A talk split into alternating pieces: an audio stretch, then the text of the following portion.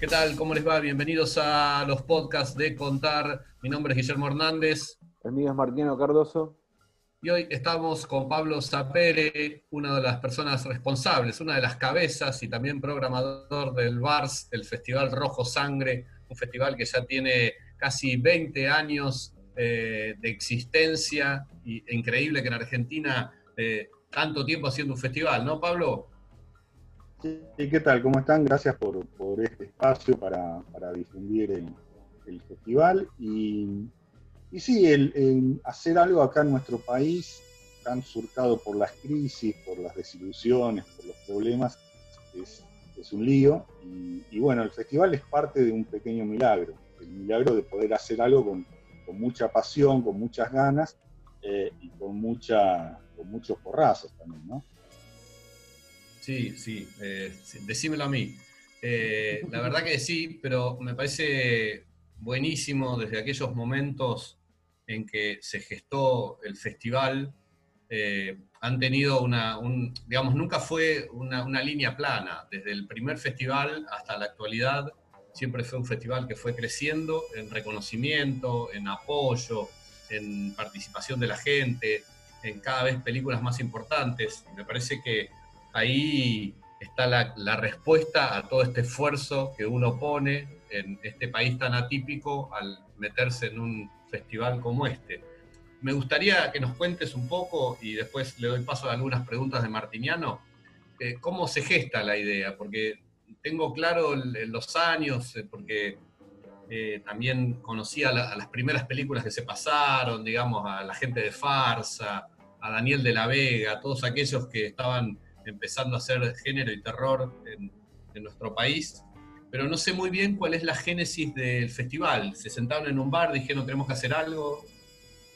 En realidad eh, fue algo parecido, pero empezó Gabriel, Gabriel Chipani es el director del festival, y ahí eh, él siempre lo comenta, a fines de los años 90 él estudiaba cine, quería eh, hacer una película de terror, y en todos lados que presentaba la idea y que promovía, decían, decían, le tiraban abajo, vos no vas a hacer esto, esto no tiene sentido, esto no es cine argentino. Y se dio cuenta que el gran problema que tenía el cine de género, incluso el independiente que se hacía, los que recién mencionabas, es que no había un lugar para mostrarlo, no había un lugar que, creara la, conciencia, el espacio físico para entender que hay algo como eh, un cine de género que se hace en Argentina. A fines de, de los años 90, eh, Gabriel, el director del festival, eh, tenía el proyecto de hacer una película que constantemente se la rebotaban, eh, tanto productores, pero también medios de difusión, digamos. No había un espacio para el cine de género independiente y en general que se hacía en Argentina. A partir de ahí, él tuvo la idea de, de que para que existiera un cine de género, también tenía que haber un espacio para que se difundiera, un espacio para que la gente eh, empezara a conocerlo. Es algo tan básico, pero es, no lo había en ese momento. Entonces eh, surgió la idea y tuvo la idea de hacer este festival, el Festival Buenos Aires Rojo Sangre, cuya primera edición se hizo a fines del año 2000 en, la, microcine de la Facultad de Ciencias Sociales de la, Universidad de Buenos Aires, un microcine muy chiquitito. Eh, yo no fui a ese, a, ese, a ese festival porque yo estaba metido justo en esa fecha, se hacía también eh, Pantabaires, me acuerdo, que era una convención muy importante se hacía por esos años, yo estaba ahí haciendo un par de cosas, entonces, eh, bueno, no participé, si bien ya estaba en contacto con Gabriel, dije, mira, yo a partir del año que viene quiero estar, me sumé en el año siguiente. Eh, y el origen del festival fue ese, la idea de pensar que estaban los chicos de farsa, estaba Daniel de la Vega, estaba, no sé, Ernesto Aguilar, había muchos más, que cada uno estaba tocando, eh, digamos, saliendo de gira por su cuenta. Eh, vos veías a los chicos de farsa que hacían una cuestión de militancia, grababan los, los VHS y, los repartían, uno si quería ir a, podías ir a algún videoclub especializado y podías conseguir y, ver algún corto de Daniel de la Vega, si ibas, no sé, a Mundo Macabro, acá tanto se hacía alguna función de alguna índole. pero lo que estaba faltando era eso, el punto de unión, el punto focal para que todo eso se sumara y empezar a generar algo como un, efecto de, contagio, de, decir, bueno, se está haciendo algo es no un montón de intentos individuales, sino una especie de movimiento, una especie de, de proyecto conjunto, digamos. Había en, en, aquel momento los, los, chicos de Farsa casi parecían una banda de rock, porque se comportaban como tal y, se movían, de verdad, eran un grupo que tenían apoyo y tenían un fanatismo muy... Yo siempre los emparentaba un poco con, con esa especie de fanatismo que después despertó Perrone con su cine, ¿no? Que, que es como, es también, es como un rockero.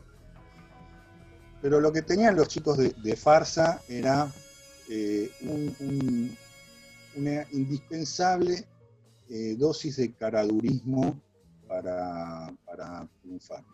Yo bueno, el otro día encontré eh, algún folleto antiguo y, ellos la vendían Plaga Zombie como la película de culto, como la mejor película en cine nacional.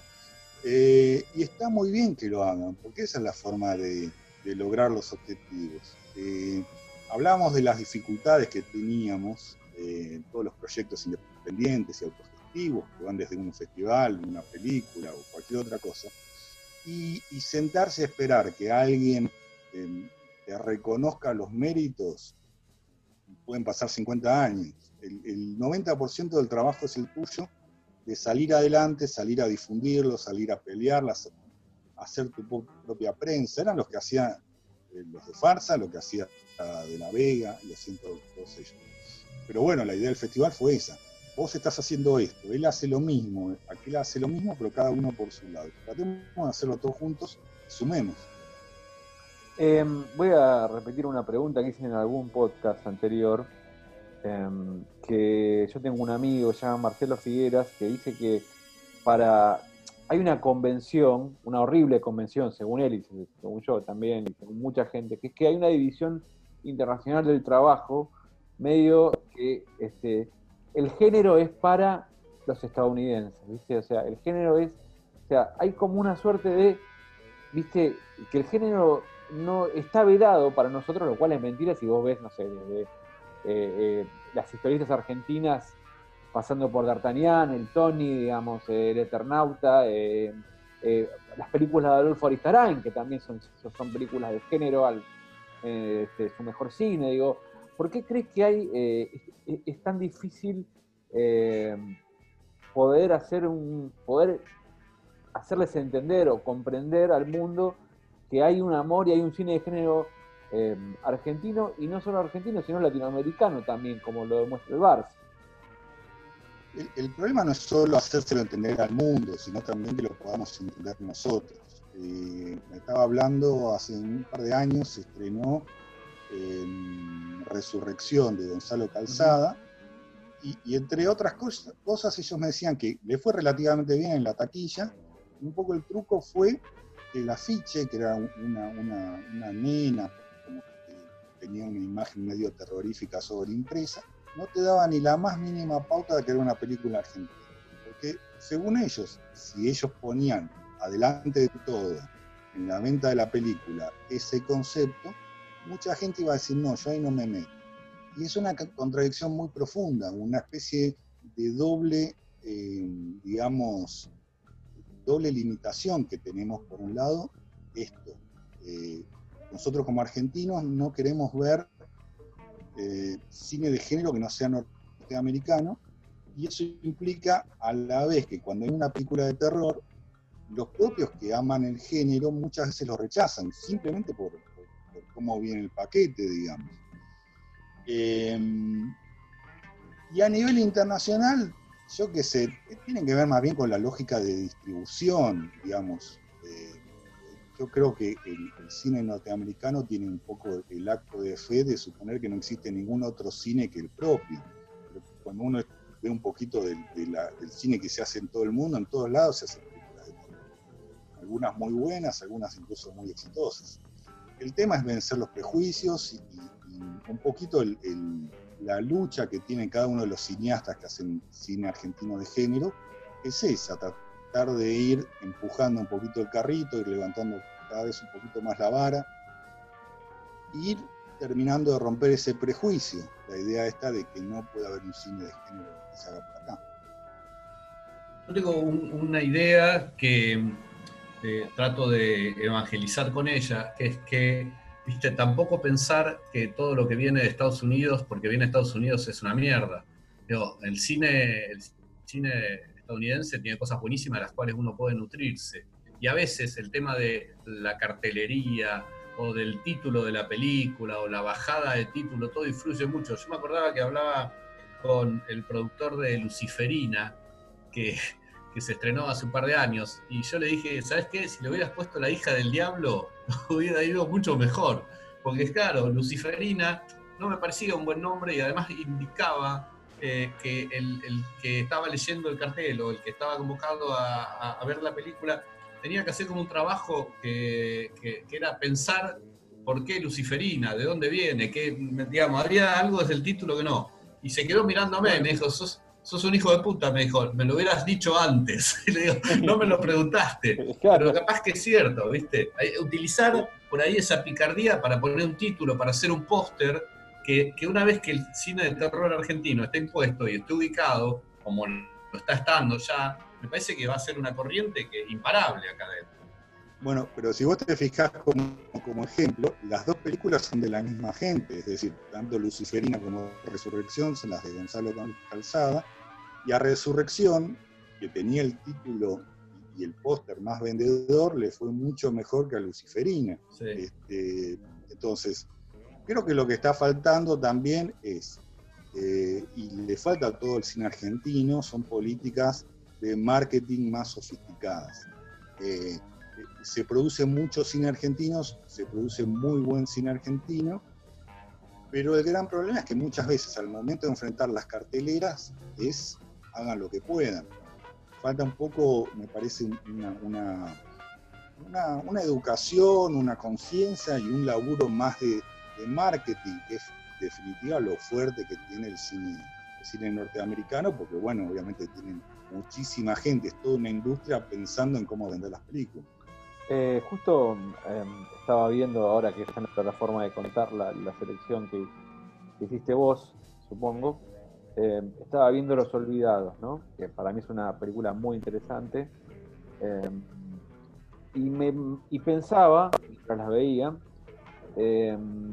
cómo fue la evolución, porque ya es una película, yo la veo y la veo como una película industrial, digamos, una película cercana a lo que podría ser una película de Rob Zombie y, que fue es parte del VARS, y me, imagino que debe haber habido una, una, una historia detrás de, de, industrialización, como en el mejor de los sentidos, del cine que pasa al VARS, con la profesionalización del VARS.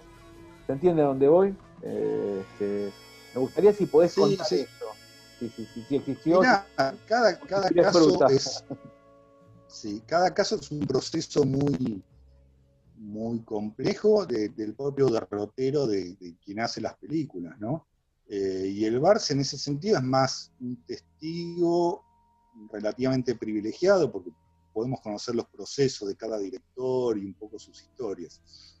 Eh, en el caso de Los Olvidados son eh, los hermanos Sonetti, que son los que hicieron esa película, empezaron con un film muy pequeño e independiente que hicieron en, su pueblo natal, ellos son de Azul, provincia de Buenos Aires, que es eh, Sueño Profundo, que es un giallo casi experimental porque no tiene diálogos, eh, pero que tuvo, un trabajo estético excepcional y les permitió que esa pequeña película, hecha con muy poca plata, con muy pocos recursos, eh, tuviera un recorrido internacional muy importante. Eso fue generando una segunda película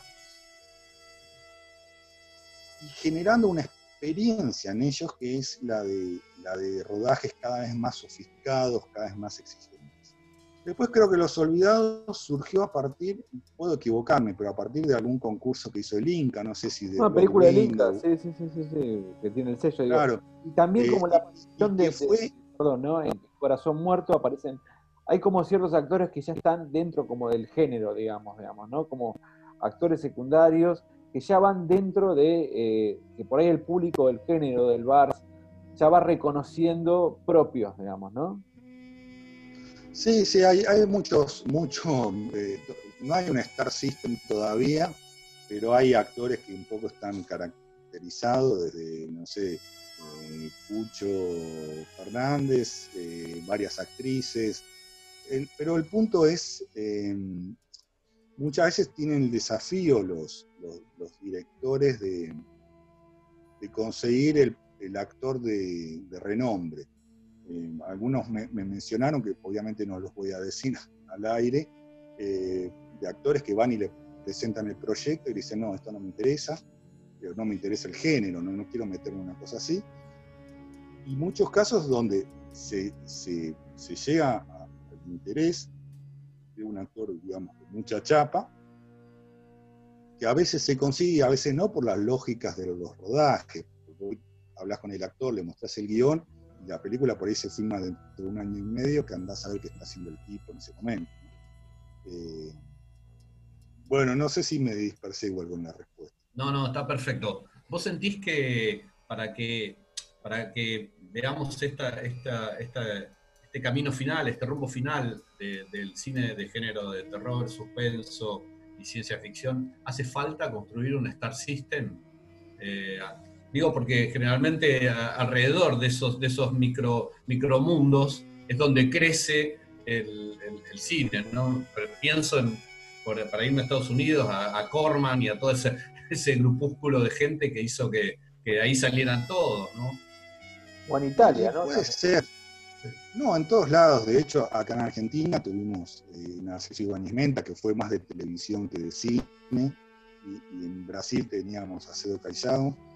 Eh, un poco que haya una figura reconocible, eh, me parece que lo hace, lo que hace es, si se quiere, un término un poco sangriento, ¿no? Coagular las, las situaciones, digamos, ¿no? Eh, empezar a solidificar, empezar a hacer que, el público pueda reconocerlo en un afiche, en un tráiler y ya sabe de qué género se trata. Eh, eso sería lo, ideal. Me parece lo que siempre está faltando es por ahí una película que, que pegue el golpe, digamos, que pueda ser un, film de, cine de género eh, logre una gran identificación con la audiencia y bueno, a partir de ahí, yo que sé, se irá barajando, si hay un Star System con actores, si se puede hablar de tres o cuatro directores, que se lo digas a cualquier persona que va normalmente al cine eh, y lo saque, que no sea una cuestión así tan, tan de cinéfilo, ¿no? Saber quién está lo cual. Eh, me parece que lo que está faltando es eso, porque se está filmando mucho, se está haciendo cosas de muchísima calidad que a nivel mundial son reconocidas como Aterrados, por ejemplo, pero que aquí cuando las tirás, como digo, al circuito comercial, que es un circuito increíblemente cruel para las películas argentinas, eh, si no hay un apoyo terrible de una cadena de televisión o algo muy fuerte, es muy difícil que logre que el público siquiera trasponga la, la puerta del cine, digamos. Hay, dos elementos que me, causan mucha curiosidad y que la lógica indica que tendrían que favorecer el crecimiento de estas películas. Uno de ellos es el crecimiento de las copias dobladas. O sea, la necesidad, eh, si vas a, todo lo que es eh, Gran Buenos Aires, el 85% de las películas te las piden dobladas pero te las piden las salas, o sea, no es que la distribuidora las dos. No, te dice, mira, si no me las das dobladas, a mí no me sirve. ¿Por qué? La subtitulada meto 20 personas, la doblada meto 150. Entonces, al ser eh, cine en tu idioma, debería funcionar eh, mucho mejor y no entiendo qué es, cuál es la ruptura que, está sucediendo ahí. Eh, no sé si tenés alguna reflexión al respecto. Tengo una reflexión que es terrible que funcionarían mucho mejor esas películas si estuvieran efectivamente dobladas. Y cuando digo dobladas es a ese mexicano pasteurizado que conocemos como castellano neutro, conozco un montón de gente que fue a, que, se quejó de, los doblajes argentinos, de las películas argentinas. Es decir, eh, esa mm, cuestión que decimos que eh, las películas de afuera son mejores que las nuestras, se eh, resultan también en una negación del propio idioma. Entonces no es que estén en castellano y se entiendan, es que, parezcan hechas en otro lugar. Entonces, si capaz que agarras alguna película de estas y las doblás eh, a un castellano neutro, no sé, es un experimento social, pero tengo la sensación de que le iría bastante mejor. Pero es algo que tenemos que combatir, es algo que tenemos que discutir y, poner sobre la mesa. Incluso creo yo que tendríamos que discutir este, este acostumbramiento nefasto que tenemos a este supuesto castellano neutro. ¿Cómo, cómo llega el Barça em, a la Valle? ¿Cómo es la elección de la Valle? Si bien pienso en algunas cosas, pero me gustaría ver eh, cómo y cómo se nuclea ese lo que sería el fandom mal llamado o, el público especializado o los amantes. ¿Cómo, cómo se conecta la Valle, eh, eh, el Barça y el público, digamos? Sí, eh, fue una cuestión muy escalonada, ¿no? Nos fuimos como acercando a la valle de a poco. Nuestra primera parada fue en, el Centro Cultural San Martín, es decir, ahí en la calle Corrientes. Ahí lo hicimos dos años y después por un ofrecimiento del Instituto de Cine eh, fuimos al complejo Tita Merelo. El Tita Merelo era el la segunda gran sala que tenía en ese momento el, instituto después del Gomón, eh, un complejo entero dedicado en esa época al cine argentino. Bueno, ahí primero tuvimos una sala, después fuimos ocupando más salas, pero bueno, cuando llegó el momento eh, que el Inca empezó a trastabillar en, la relación con el Tita Merelo, porque que lo quería, que no lo quería, ahí nos dimos cuenta que necesitábamos otro tipo de, de, sala y fuimos ahí a hablar con, distintas salas, pero bueno, el, Monumental siempre se mostró como muy, muy abierto a nosotros, muy generosos. Eh, y también para nosotros era como un paso simbólico. Si bien la Valle, cuando nosotros llegamos, fue hace, no sé, 10, 11 años, 12, tal vez no me acuerdo bien la fecha, eh, ya no era lo, que fue cuando yo era chico, pero simbólicamente entrar a la valle para nosotros fue entrar al lugar del cine, pero un lugar de cine popular, de un cine, de ese cine que nosotros íbamos los sábados a la noche a recorrer la valle, a ver en qué sala nos metíamos. Eh, entonces, bueno, a, partir de ahí es que encontramos como ese lugar tan característico que por las vicisitudes de la vida, para la última edición del festival lo tuvimos que dejar de lado lo hicimos exclusivamente en, la zona de Belgrano, por unas cuestiones por ahí son un poco más técnicas que otra cosa. Pero que bueno, eh, eh, la, idea esta de la valle era un poco esa, encontrarse con el cine, creo que la definición, es esa, el cine popular.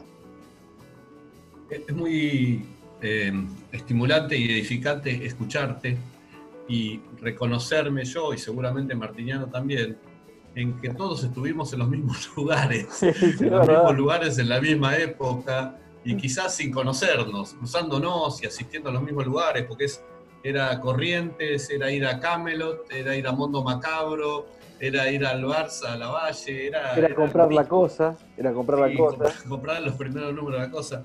Eh, es, que, es que pasa por ahí, cuando yo también me junto con los chicos que hacen películas, eh, tenemos recorridos que van desde que tenemos cinco años y nos sentábamos a ver los sábados de superacción. Eh, es como eh, el año pasado editamos el, libro por los 20 años del festival y un poco la conclusión que, yo me, me, atrevía a sugerir es que se dieron tres circunstancias muy fuertes y muy, muy importantes para, para que aparezca algo como el festival y toda esta movida de cine de género. Por un lado, una cuestión tecnológica, que es eh, la aparición del formato primero de video y después el digital para hacer películas, porque antes si querías filmar algo independiente tenías que ir al, Super 8 o al 16, que son formatos caros, muy complejos de manipular, etc. La segunda cuestión fue la democratización del conocimiento técnico a partir del crecimiento de las escuelas de cine. A fines, ya entrado los años 90, pero que fue creciendo año tras año, la cantidad de estudiantes de cine que hubo en este país se multiplicó por 20 más o menos, porque aparecieron nuevas instituciones, nuevos lugares para estudiar. Pero la tercera cuestión, y es la fundamental, es la, aparición de un, eh, de un grupo generacional que había sido educado con las mismas eh, herramientas, con los mismos programas de televisión, con las mismas historietas, que eh, crecieron y se convirtieron en militantes de género, militantes del cine de género en general. Eh, gente que veía las películas, que quería hacer las películas, que quería hablar de las películas, que quería escribir sobre ese tipo de películas. Y me parece que eso fue lo fundamental para, para, para todo esto. La idea esta que es, creo yo, es un movimiento generacional, que después obviamente fueron apareciendo nuevas generaciones, hay muchos pibes de 20 años filmando ahora. Pero la clave fue, fue ese recorrido, que es lo que vos decís. Digo yo, empieza con el, el, de superacción, pero después cuando había más sábado de superacción, había que tomarse el 60, ir hasta Mundo Macabro, y, si querías información que no había internet, tenías que, sí, agarrar la cosa o algún fanzine que te aparecía con las manos. Eh, una, pregunta, Pablo, ¿qué, según en base a tu, a tu curaduría, eh, qué es lo que te puedes encontrar en Contar eh, y el Bars?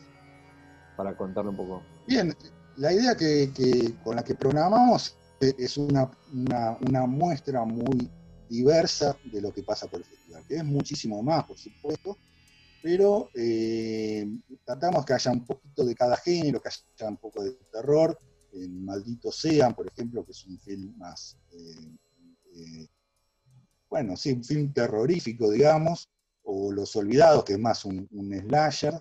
Eh, hay películas que van por el lado de la comedia, como Plaga Zombie 3. en realidad es un nombre más largo, pero la llamaremos Plaga Zombie 3 para, resumir. o Rebobinado también, que es una película va un poco por ese lado. Tenemos un documental como Culto del Terror, que lo, pusimos más que nada para eh, entender un poquito el fenómeno de los festivales de cine y todo eso, desde, tratar de dar vuelta a la cámara y, mostrar un poco cómo, cómo es ese, submundo. La idea era esa, un poquito picotear por encima para un público que tal vez nunca se acercó al festival ni a este tipo de cine, bueno, que tenga como una primera muestra de lo que puede llegar a ser.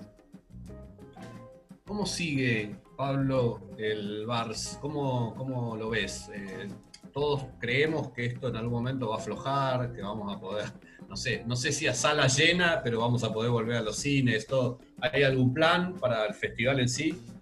Sí, eh, la decisión que nosotros tomamos, se supone que para noviembre nosotros tenemos que hacer la edición número 21 del festival. Eh, y decidimos en principio empezar a, organizar como si existieran los cines. Eh, es decir, estamos seleccionando películas, estamos pensando en secciones, estamos pensando en charlas y cosas por el estilo, con fecha de noviembre. Cuando lleguemos para septiembre o algo así, veremos un poquito si, si se puede o si no se puede y ahí vamos a tomar una decisión. Muchos festivales están optando por por la cuestión online, aunque a nosotros no nos seduce, porque me parece que lo, más importante del festival es esta comunidad y este movimiento de gente que, más o menos coincide en un espacio físico determinado. Pero bueno, es una de las opciones que hay. Otra opción es, bueno, tal vez mover un poquito la pelota más adelante y ver cuándo se va a poder hacer eh, realmente. La verdad que estamos un poquito como todo en este momento a la deriva. Sí, perfecto. hay algunas tendencias. Ayer estaba hablando con un periodista de Estados Unidos que decía que eh, Georgia, la ciudad de Georgia es un lugar donde se filma mucho y estaba haciendo muchas pruebas de rodaje. Algunas de las pruebas incluían meter a todo el cast y a todo el equipo en un hotel 15 días antes del rodaje, asegurarse que no están enfermos, que no estén en contacto con nadie y salir del hotel en autos, ir, rodar, filmar y volver al hotel hasta que la película esté terminada. Lo que me parece una locura, pero era el plan para... Es el plan para avanzar. Y también estaba viendo que eh, parece que la Comic Con eh, se pensaba hacer online y la Comic Con de Argentina también está evaluando la posibilidad de hacerla online. Así que sigue siendo el online y las plataformas una buena opción para que esto no, no, decaiga y no se muera, ¿no? Pero bueno. Puede ser. A mí me parece que, lo, importante del cine es esto de, de compartir eh, en la sala, digamos. Pero hay que adaptarse una característica que tenemos que tener eh, en estos tiempos es, bueno, saber cuándo hay que, hay que cambiar las cosas y tal vez este sea el momento de empezar a pensar distinto. Pablo, te agradecemos por este, haber estado en Contar Podcast este, y recomendamos este, fuertemente, por ser amante del género además, creo yo, Guillermo, estoy hablando en tu nombre, la selección de, del VARS y como decís vos, también acercar a un público que por ahí este, no es asiduo y le puede interesar. Gracias por todo, Pablo. Bueno, gracias a ustedes por, el espacio en contar, por este espacio para un poquito, eh, bueno, difundir lo que es el festival y tratar de, de que esta movida se conozca un poquito más cada día. Muchas gracias, Pablo. Gracias. Hasta el próximo.